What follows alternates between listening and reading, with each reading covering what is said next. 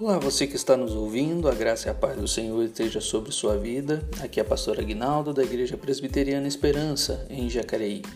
E a nossa meditação se encontra em Gênesis capítulo 41. Moisés, como um autor inspirado pelo Espírito Santo, revela como José se tornou o segundo maior no Egito.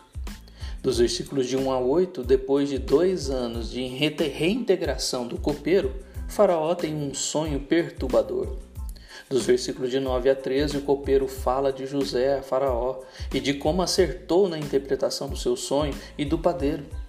Dos versículos de 14 a 24, Faraó chama José e lhe conta os sonhos.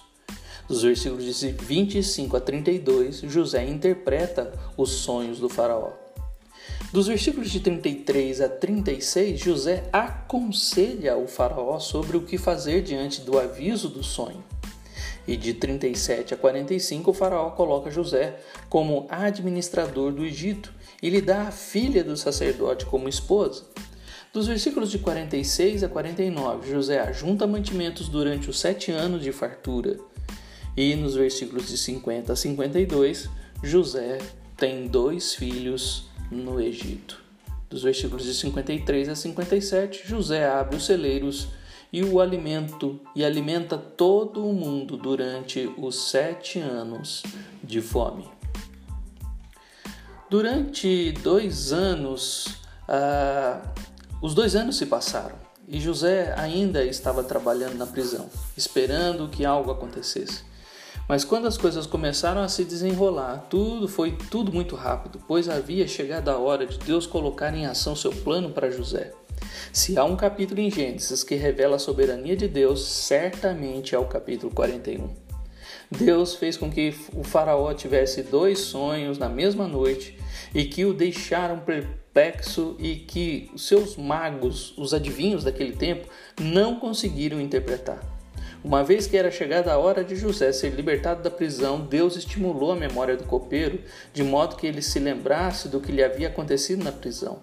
Seu relato sobre as aptidões de José para interpretar sonhos era exatamente o que Faraó queria ouvir. É elogiável a humildade de José e o seu desejo de honrar o verdadeiro Deus vivo no versículo 16. Ele ouviu enquanto o Faraó descrevia seus dois sonhos e então deu-lhe a interpretação.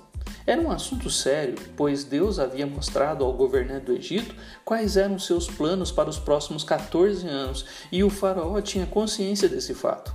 Uma vez que passou a ter conhecimento do plano de Deus, o Faraó tinha a responsabilidade de colocar em prática o que Deus queria que ele fizesse. Uma vez que passou a ter conhecimento do plano de Deus, o Faraó tinha a responsabilidade de colocar em prática o que Deus queria que ele fizesse. Sabendo disso, José ah, foi além da interpretação e deu sugestões ao Faraó, o que requereu dele um bocado de fé e coragem. Porém, Deus estava usando José e o Faraó aceitou suas sugestões. Que coisa incrível! Deus tocou no coração de Faraó para que ele escolhesse José, dos versículos de 37 a 39. Como ribeiros de água, assim é o coração do rei na mão do Senhor. Este, segundo o seu querer, o inclina. Provérbios 21, 1. A atitude de José, sua capacidade de interpretar sonhos e a sua sabedoria em encontrar uma solução para o problema da fome, todas essas coisas impressionaram o Faraó e convenceram-no de que José era o homem certo para aquele trabalho. Treze anos antes, seus irmãos haviam arrancado dele a sua túnica especial, mas então o Faraó deu-lhe roupas de importância muito maior. O anel de sinete e o colar de ouro eram símbolos de autoridade de José como vice-governante do Egito. Ao longo de um período de 13 anos, Deus permitiu que José realizasse algumas coisas extraordinárias trouxe bênçãos à casa de Potifar e às pessoas da prisão, venceu a tentação e por isso suportou as falsas acusações e grande injustiça. José era um homem de fé que esperava Deus agir e estava pronto e obediente quando o chamado.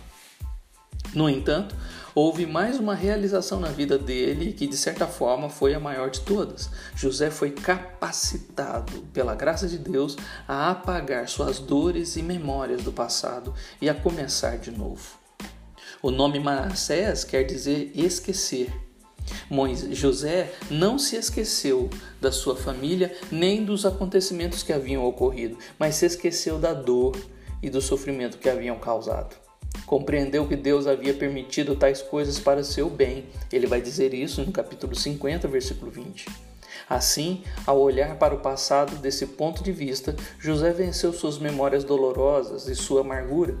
Poderia ter guardado rancor em seu coração pela maneira como seus irmãos o haviam tratado, mas o rancor é como as ervas daninhas num lindo jardim e como micróbios num corpo saudável.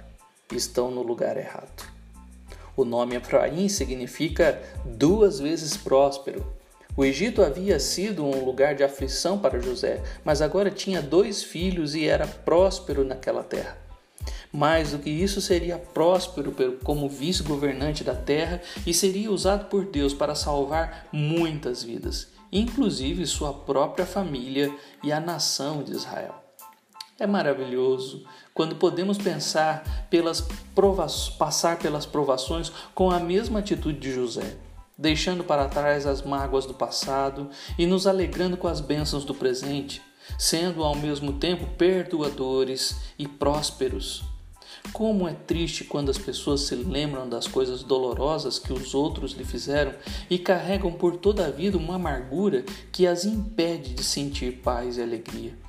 Assim como José colocou de lado suas roupas da prisão e começou de novo, também nós precisamos, com frequência, despir-nos de nossas antigas mágoas e nos revestir de nova atitude de fé e de amor. Efésios 4, de 20 a 32 e Colossenses 3, de 1 a 17. Que Deus te abençoe. Tire toda a mágoa e amargura do passado e viva a alegria e o amor do presente. Que Deus te abençoe.